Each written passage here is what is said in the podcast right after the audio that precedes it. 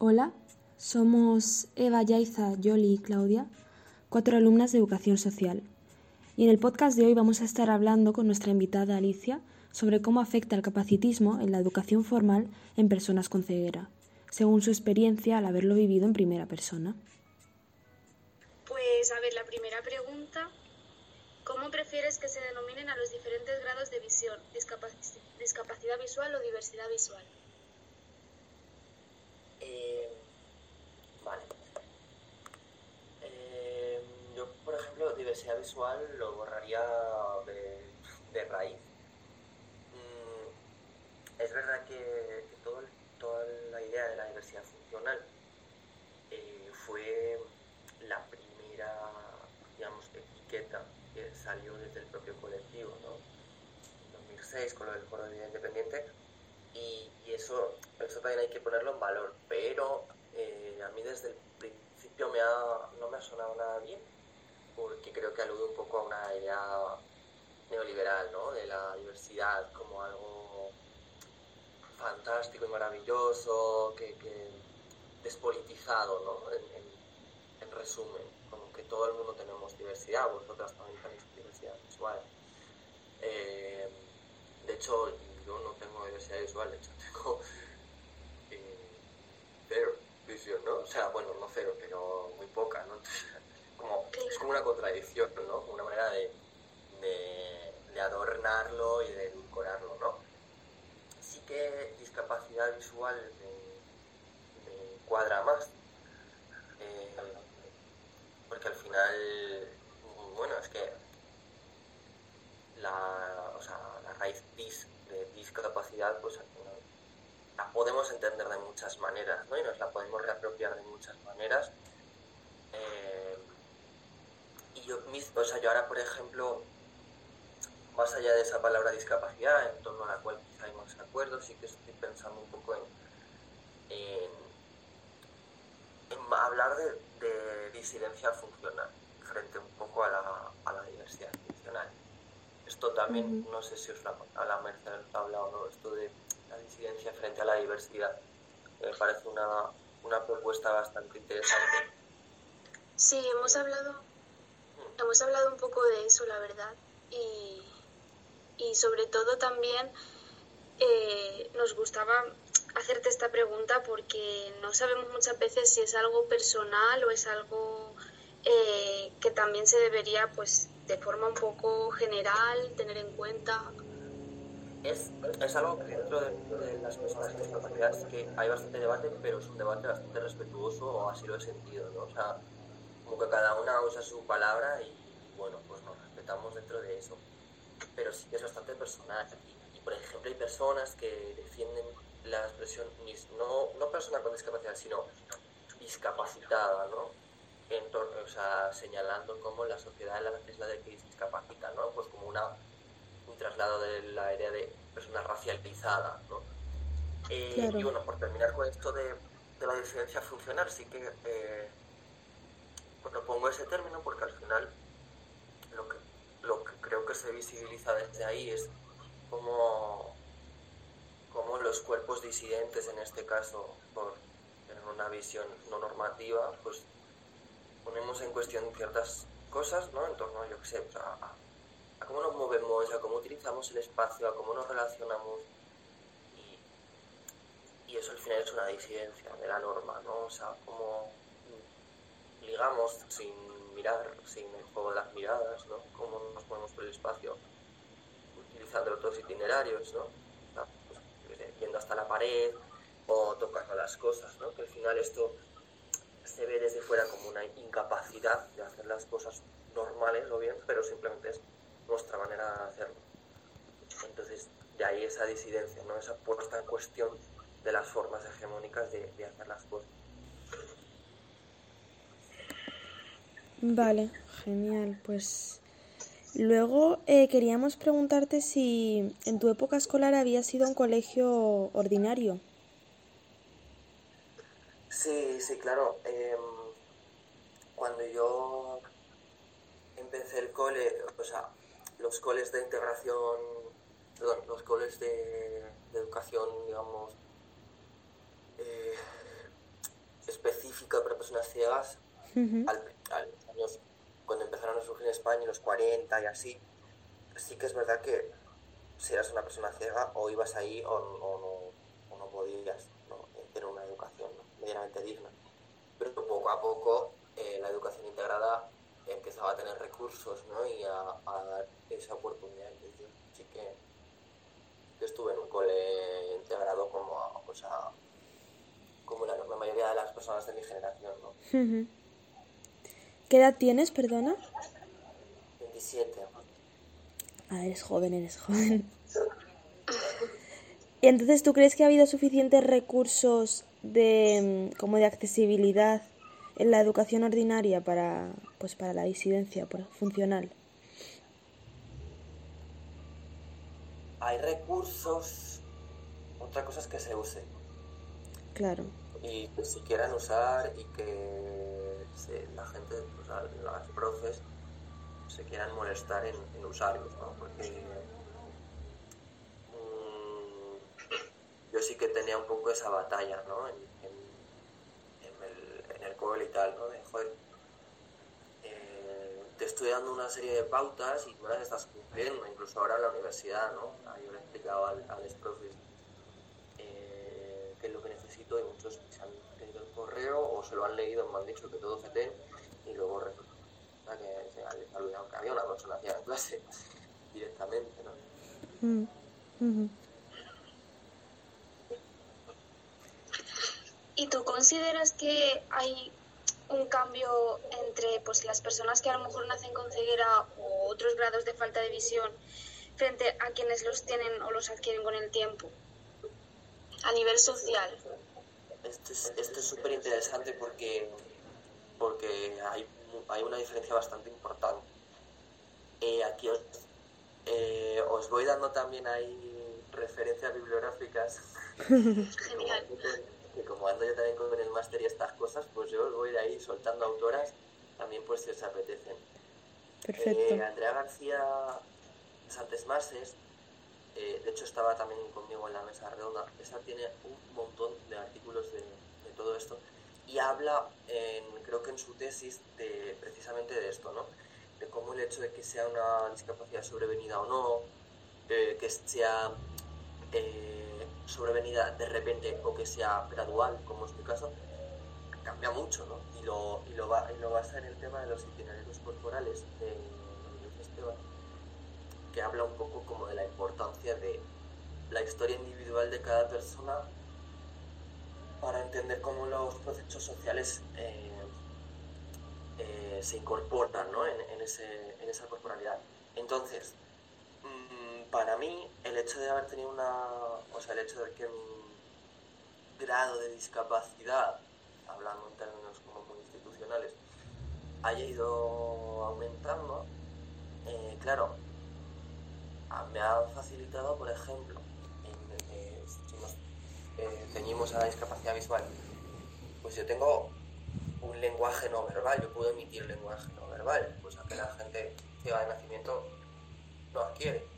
Claro. Eh, yo, bueno, que no sé si os lo comentó Mercedes también, yo creo que lo dije en la mesa redonda, yo soy una persona trans, entonces cuando hice mi tránsito hace tres años ya prácticamente no, no veía nada, entonces mi expresión del género femenina eh, yo la adquirí viendo, pero mm, digamos que, que el haber visto en mi infancia me ha dado eh, unos recursos para a día de hoy, siendo una mujer trans, tener una expresión del género femenina y que me, que, me haga tener passing, ¿no? Que al final, bueno, eh, es un recurso bastante útil para la supervivencia. Y, mm, y un montón, o sea, un montón de cosas, ¿no? Tanto imágenes, en cuanto a mm, incluso generar una imagen en tu cabeza en base a algo que ya has visto. O sea, te da muchos recursos, sobre todo de socialización. Porque es verdad que ahora, pues, en cuanto a movilidad o demás, pues estoy igual de jodida que, que una, persona que no ha visto nunca, pero eh, sí que tengo unos recursos para que yo socialmente sea inteligible. ¿no? desde, lo, desde la norma, que al final ahí está el debate, ¿no? Esto, nos, esto queremos, ser, queremos adaptarnos a la norma o no, pero es verdad que el, el, por lo menos poder adaptarte a la norma, ya desde ahí puedes elegir si lo quieres o no. Claro.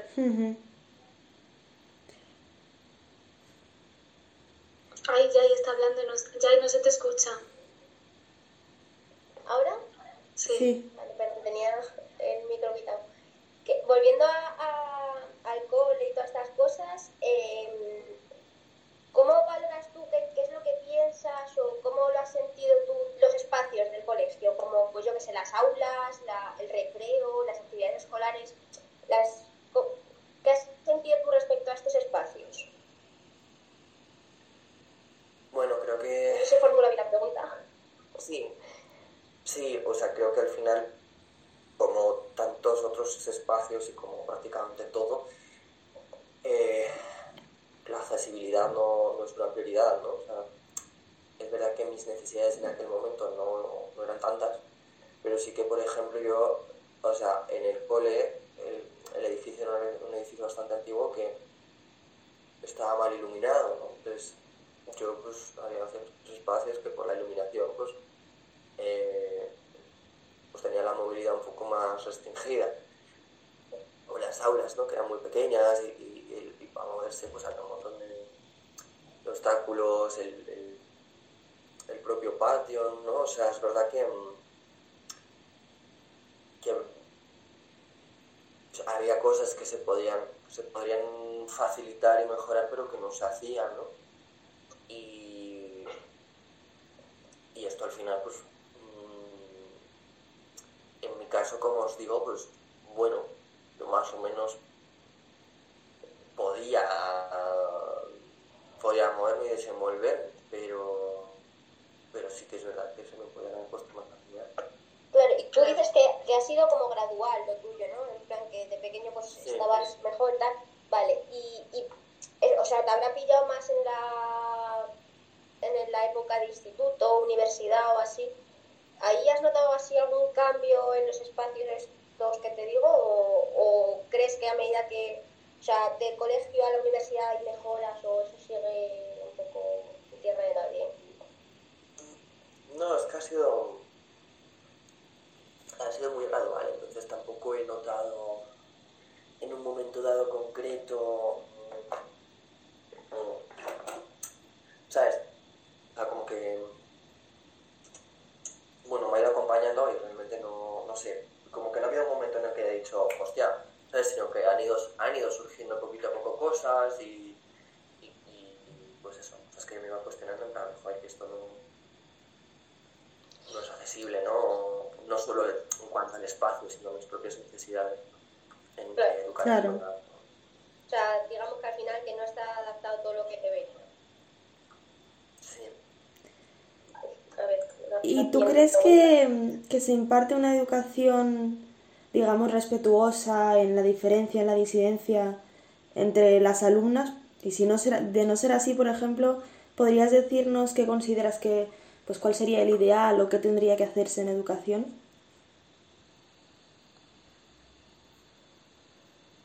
Es que este es el, la clave, ¿no? Eh, uh -huh. Sí, es complicado. Respetuosa, eh, o sea, una, me dices una educación respetuosa, yo creo que respetuosa, igual sí, pero yo no sé si lo que quiero es respeto, ¿no? O sea, eh, es que respetar es un poco como tolerar, ¿no? O sea, uh -huh. yo qué sé, si, si, tenemos que respetar a una persona ciega, tenemos un problema, ¿no? Que claro. Más, jamás plantearíamos que tenemos que respetar a un hombre cis. Claro. No, entonces, eh, sí que se... O sea, es verdad que en el, o sea, en el currículum no hay, hay prácticamente nada, y igual que no hay nada sobre muchas otras cosas necesarias, ¿no? Pero, no sé, o sea, yo creo que, y, y de verdad que esto para mí es como el gran, la gran cuestión, ¿no? O sea, ¿cómo, cómo abordamos esto eh, de una forma real y efectiva? Yo creo que la educación, al final, eh, como reflejo de todo el resto de la sociedad, eh, esas luchas, ¿no? Pero Claro. no sé si... O sea, para mí creo que, que tendría que partir quizá de un cuestionamiento de, de las corporalidades hegemónicas en general, ¿no?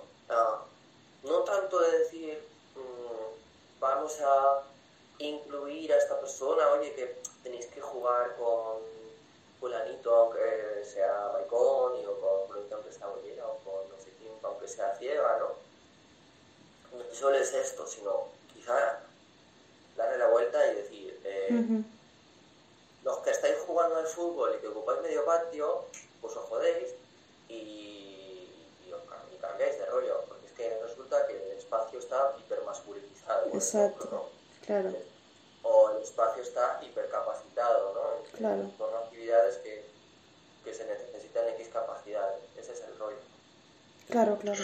Es que precisamente la, la siguiente pregunta se habla un poco sobre esto porque o sea, te queríamos preguntar que si consideras que debería educarse en la educación inclusiva actual, que realmente es lo que, lo que tú nos cuentas, se basa mucho en esto, en la, en, la masculinidad, en la capacidad, en, la diferencia, pero la diferencia desde el privilegio.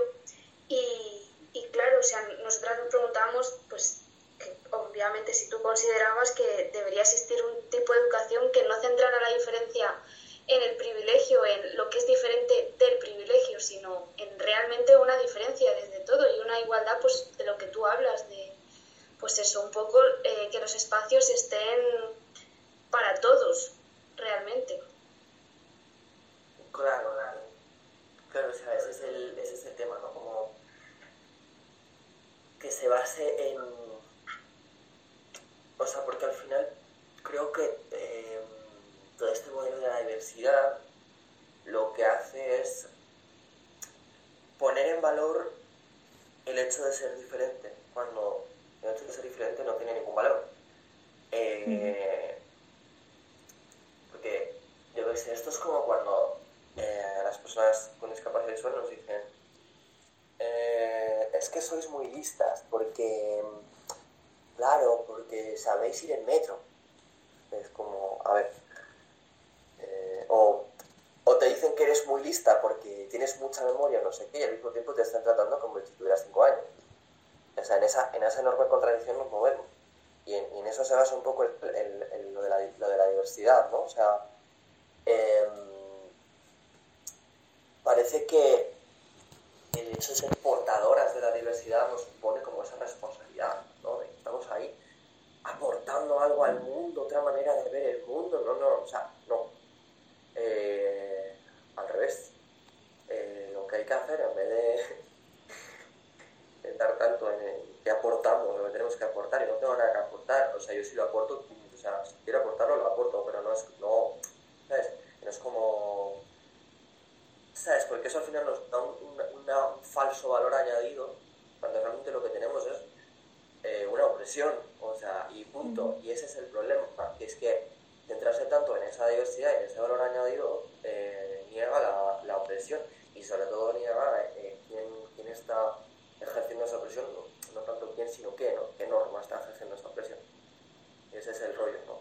Tampoco, yo que sé, criminalizar a, a los hombres cis, o en este caso a la escuela, o tal, a los niños cis, tal, pero sí que poner el foco más en esos comportamientos, ¿no? Yo creo que, o sea, esto me parece muy interesante porque creo que además hay un, un fuerte movimiento desde las personas discas en sobre todo esto, en, en que se rompa esta idea un poco de que las personas, mm, pues eso, tienen que como demostrar que tienen algún valor para, en vez de tratarse desde romper un poco esta, no sé, esta idea que se tiene y como de construir en que no son, no, no sé, yo te tengo que demostrar algo, sino, no sé, sí, me parece muy interesante. Claro, claro.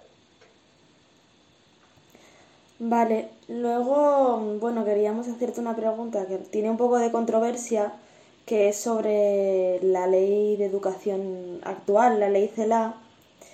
Y si nos podrías contar un poco tu percepción, pues desde las vivencias y tus experiencias, sobre lo que sería el aspecto de educación inclusiva versus educación especial, todo esto dentro de, esta nueva ley que, ha tenido tanto debate. Es que es un temor. O sea, em, por resumirlo un poco, a ver, que no estoy, o sea, no estoy superpuesta en, en esto ahora mismo, no, no, o sea, sé que ha, surgido todo el debate, ¿no? Como no es exactamente lo que dice la ley, lo que pretende es progresivamente eh, favorecer la educación inclusiva, ¿no? Entonces, claro, creo que esto es como con todo, ¿no? Em, para que sea, para que se haga una inclusión real, es horrible la palabra inclusión, ¿no? Pero para que estos otros cuerpos que ahora mismo están en una posición súper subordinada, ¿no? puedan estar en una posición más horizontal eh, en, el ámbito educativo ¿no? y en todos los ámbitos, es que hay que darle, hay que darle la vuelta por completo al sistema educativo. podemos intentar incluir a a todas las discapacidades, eh, con todos los apoyos del mundo y todas las ayudas, y, pero pero si no cambiamos la mentalidad del currículum, de, las exigencias de la escuela, eh, esto lo único que va a hacer es asimilar con calzador a, gente que igual no queremos ser asimiladas, ¿no? Si que queremos que cambie el, funcionamiento. Por ejemplo, pues, las exigencias de las exigencias académicas. Eh, si lo que más vale es eh, la acumulación de conocimientos en torno a X áreas del conocimiento y no sé qué, no sé cuántos, conseguir esa acumulación de conocimientos en un tiempo determinado, porque hay unos exámenes, hay unos cursos, hay, ¿no? Pues, joder, todo eso a mucha gente les puede llegar a limitar.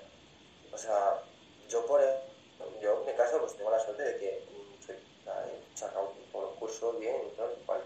Y como que no se me da mal estudiar, pero es verdad que a cualquier persona con cualquier tipo de necesidad, ya no solo lo que se llama discapacidad, ¿no?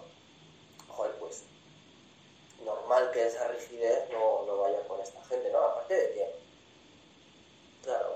a eso, ¿no? O sea, sí, asimilarnos en un sistema educativo X.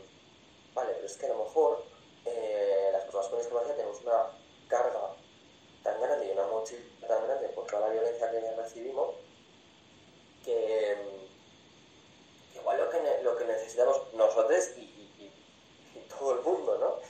Es también que, en esa educación vaya incluida un poco en la parte emocional, más social, más, yo qué sé, mm, joder, porque vale, yo puedo llegar a sacarme el bachiller de maravilla y llego a los 18 años como persona con discapacidad que no ha tenido ni educación sexual, ni una mínima formación en inteligencia emocional, ni tal, ni cual. Y de repente llego a la vida adulta y digo, ¿qué hago yo con mi vida? No sé si me explico, ¿no? O sea, sí, sí, sí. Que al final la meta no es eh, igualar a algo a lo que no nos queremos igualar. Claro. remover todo eso y, ya desde ahí entrar. Claro, que al final tendría que haber un cambio de sistema educativo completamente para que se pudiera realmente dar eh, una buena educación. Yo lo veo desde ahí, o sea, yo no, no, no tengo ni idea de educación, o sea, quiero decir, como que no, lo, no algo que haya estudiado mucho y tal, pero, pero creo que va por ahí. Vale, y ya casi casi para lo último, em, ¿crees que durante esta etapa de coronavirus y todo este rollo, eh, ¿crees que en situaciones de emergencia o crisis social o así, se han limitado la diversidad funcional? Totalmente. en la oficina de inclusión, inclusión para la diversidad, lo que se llama ahí de la Complutense, em, yo cuando estudié la carrera, que también estudié en la CM, había una oficina en Somosaguas, había más gente trabajando, tal. Ahora no, ahora solo hay una persona. Y los servicios que ofrecía esta oficina, pues, pues ya no están. O sea, esta mujer está, no da basto con todo lo que tiene, ¿no? Y a mí antes, por ejemplo, me podían adaptar ciertos textos, cosa que ahora no se puede hacer. Entonces, 100%, claro que sí. Em, yo por lo menos en, la, en, la, en, lo que he vivido, ¿no? Y imagino que en otros contextos pues también. O sea, al final, estas son las típicas cosas que cuando hay que quitar es lo primero que se quita. ¿no? Totalmente. Mm, vale, ya la última, última es eh, ¿qué crees que, de, que se puede hacer desde la educación social para lograr una educación menos excluyente?